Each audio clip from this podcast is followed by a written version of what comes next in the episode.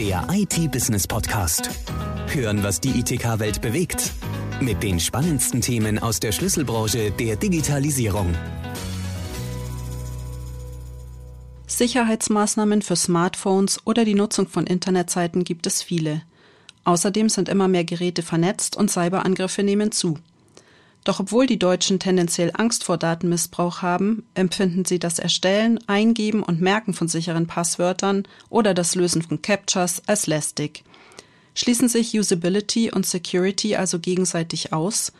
Oder kann man Sicherheitskonzepte auch nutzerfreundlich gestalten?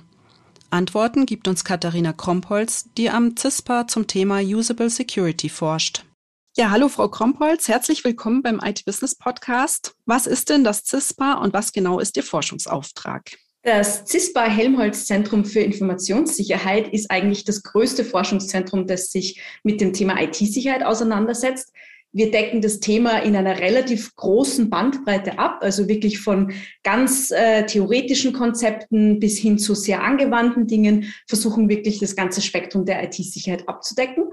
Und meine Forschung beschäftigt sich damit, IT-Security menschenfreundlicher zu gestalten. Nämlich so, dass Sicherheit nämlich nicht Menschen im Weg steht, sondern ihnen wirklich auch hilft. Ja, das ist ziemlich praktisch, denn die beliebtesten Passwörter waren auch letztes Jahr mal wieder 123456 Passwort und 12345. Der Mensch ist also merkfaul und dadurch der größte Unsicherheitsfaktor. Warum ist sicheres Login denn so schwierig? Korrekt. Also der Mensch ist tatsächlich der größte Unsicherheitsfaktor, aber nicht nur in der Rolle der Endanwenderin, sondern tatsächlich auch in der Rolle der Person, die äh, Systeme baut. Also zum Beispiel Entwicklerinnen und Entwickler, Administratoren und Administratorinnen. Denn alle Sicherheitslücken, die irgendwo in Software äh, sind, sind letztendlich ja auch von Menschen verursacht. Das muss man sich auch nochmal vor Augen führen.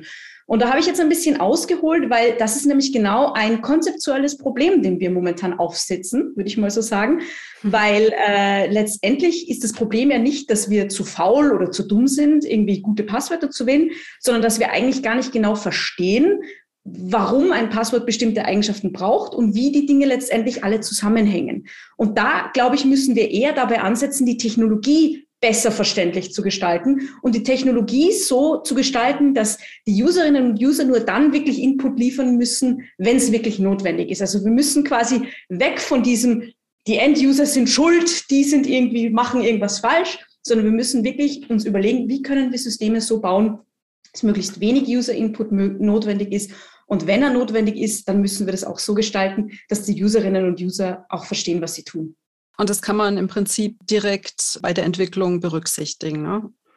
Das ist genau der Ansatz, den ich mit meiner Forschungsgruppe fahre. Also wir wollen also wirklich den Faktor Mensch aus einer relativ ganzheitlichen Sichtweise betrachten und in den Prozess, in den Gestaltungsprozess technischer Systeme mit einbeziehen. Das heißt, natürlich beziehen wir Endanwenderinnen und Endanwender ein, aber auch genauso Softwareentwicklerinnen und Softwareentwickler und alle anderen Menschen, die irgendwie an diesem Prozess beteiligt sind. Und ich glaube, nur so können wir dieses Katz-und-Maus-Spiel, das momentan in der IT-Sicherheit äh, ja passiert, letztendlich ein bisschen besser kontrollieren und ein bisschen besser in den Griff kriegen.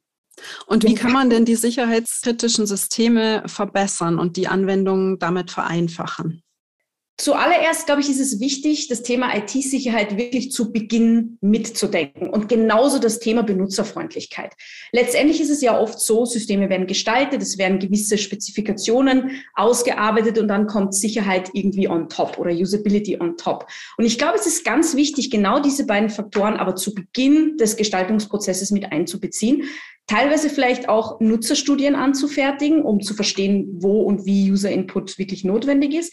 Zugleich aber ist es ganz wichtig, die Angreifermodelle gut zu verstehen. Also Sicherheit ist nicht so etwas Vages, es ist auch nicht etwas Binäres, wie etwas ist sicher oder etwas ist nicht sicher, sondern Sicherheit muss immer äh, in Bezug auf ein bestimmtes Angreifermodell betrachtet werden. Und nur so kann sie auch, sich, auch gut umgesetzt werden. Also ich muss verstehen, was sind mögliche Angreifer, was sind mögliche Risikofaktoren und dann kann ich ganz gezielt anfangen, Gegenmaßnahmen einzubauen.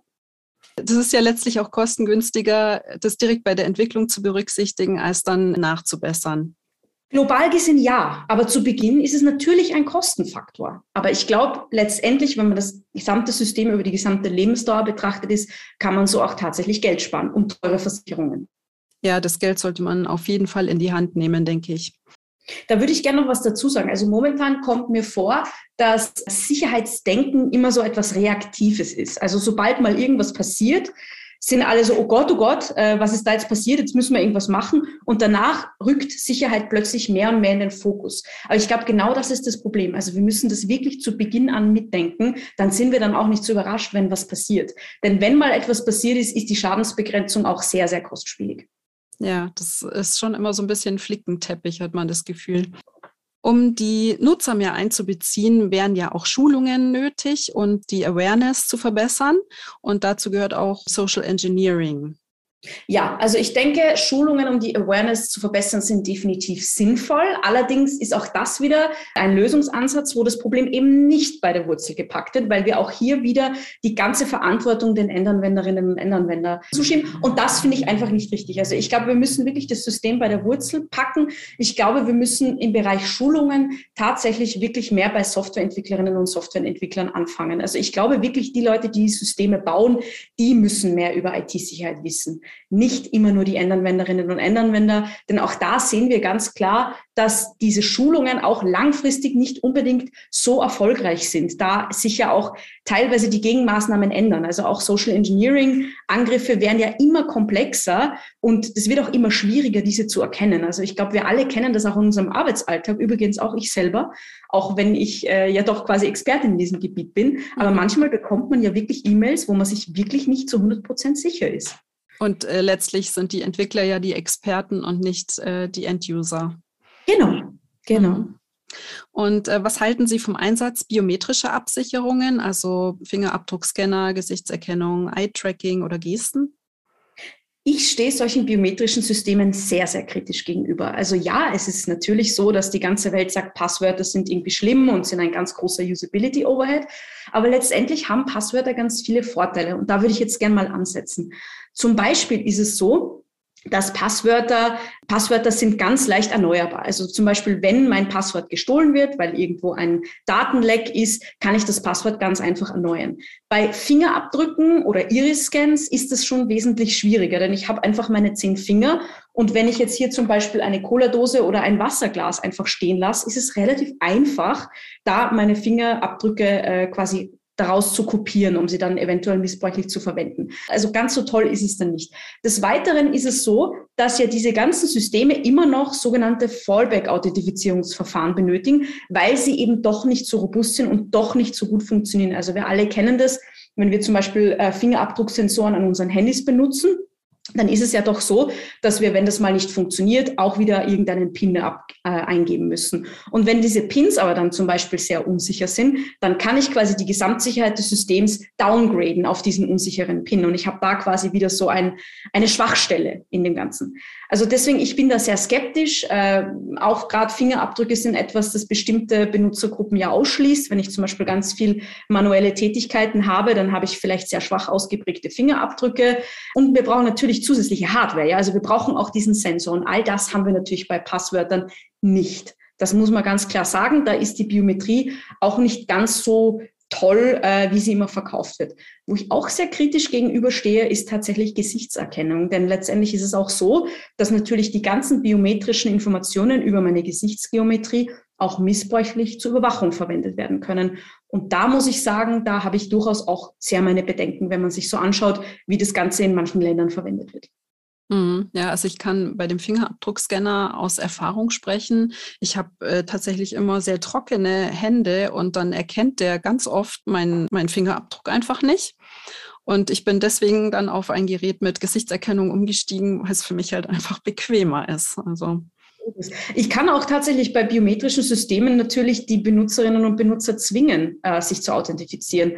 Das ist in meinen Augen bei Passwörtern auch wesentlich schwieriger. Also mhm. ich sehe tatsächlich, also Passwörter sind jetzt sicher nicht wahnsinnig toll.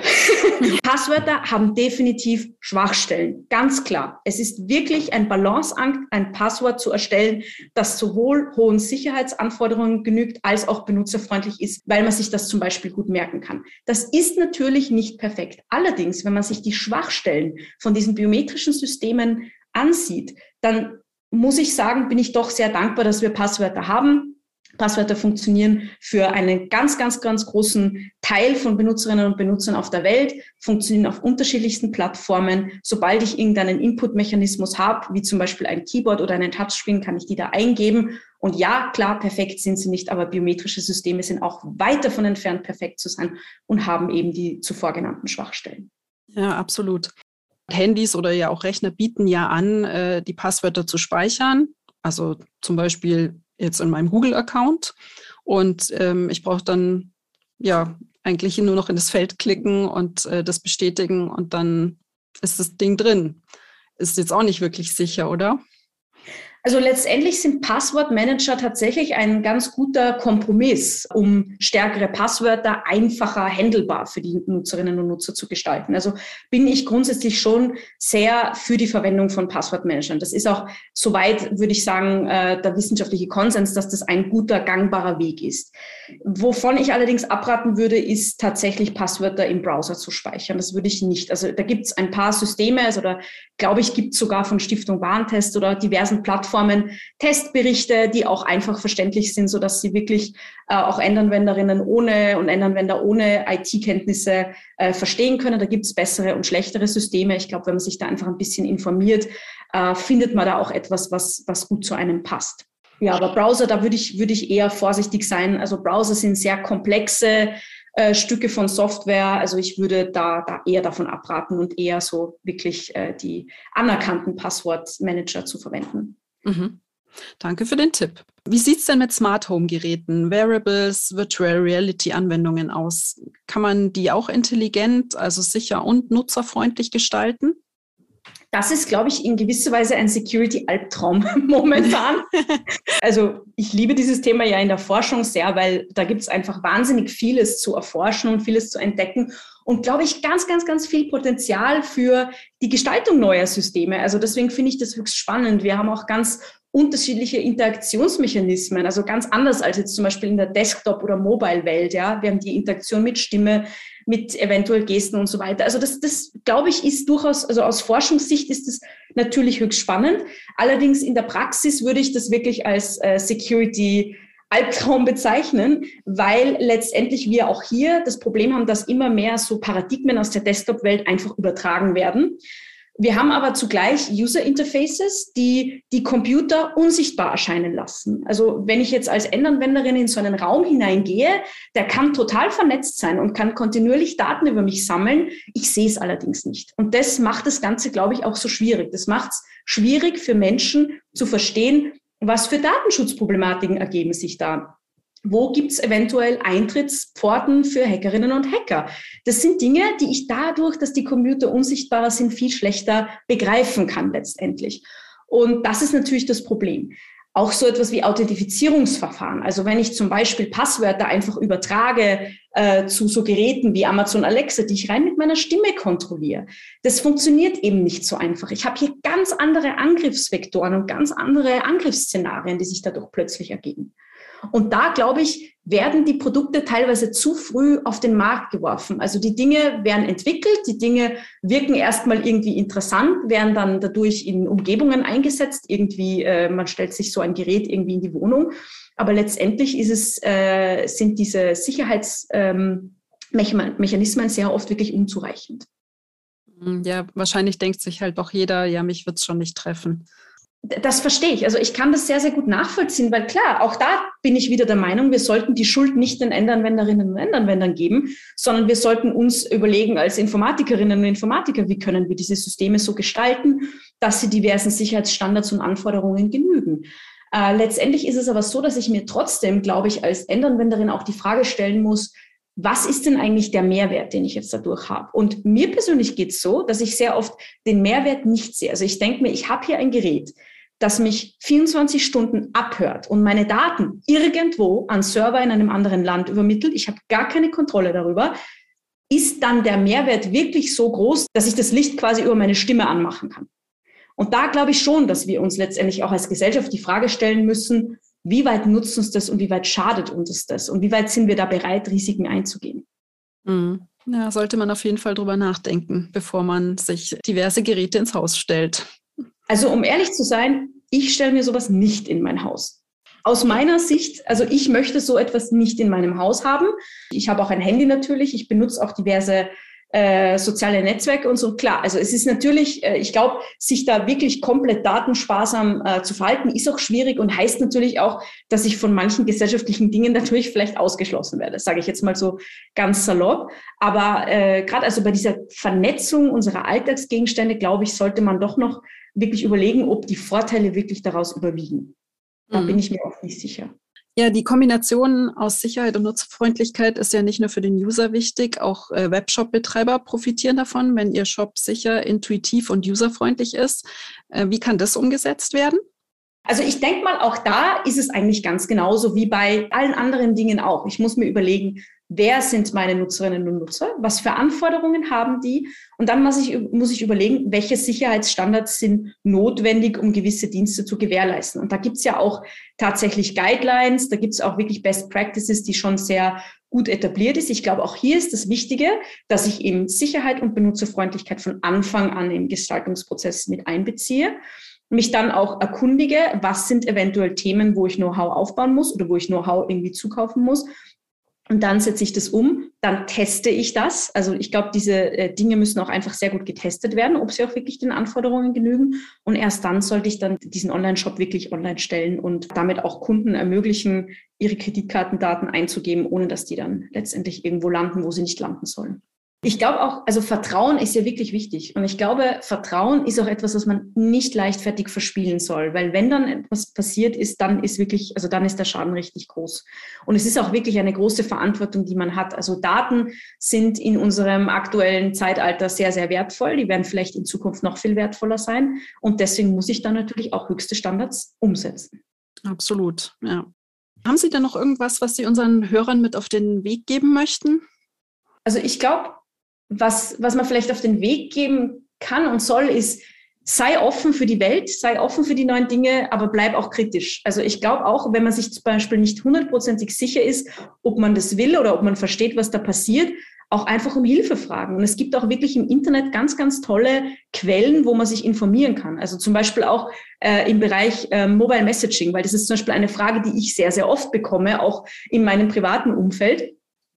Und da finde ich wirklich, also ich habe dann auch eben mal recherchiert, was gibt's denn da für Quellen, wo man sich eventuell informieren kann. Und da gibt's auch wirklich im Internet gute Quellen. Und ansonsten, äh, klar, einfach auch Wissenschaftlerinnen und Wissenschaftler fragen. Also ich glaube, auch das ist was, wo die Industrie zum Beispiel sehr stark auch profitieren kann von dem Austausch eben mit Forschungszentren wie eben dem CISPA. Und wir sind da auch immer sehr, sehr offen und geben auch immer gerne Tipps für die Praxis. Ja, gut zu hören.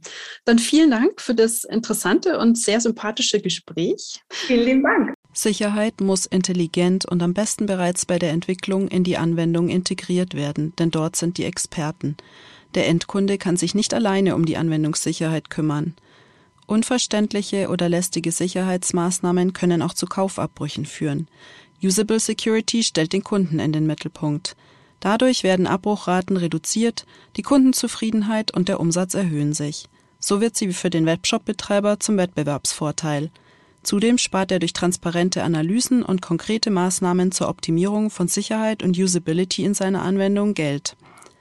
Neben dem CISPA gibt es weitere Forschungsprojekte zur Usable Security. Diese finden Sie in den Show Notes zu dieser Episode. Der IT-Business Podcast. Hören, was die ITK-Welt bewegt. Der Audiopool mit den spannendsten Themen aus der Schlüsselbranche der Digitalisierung. Jetzt abonnieren auf Spotify, Soundcloud, YouTube, Deezer und iTunes.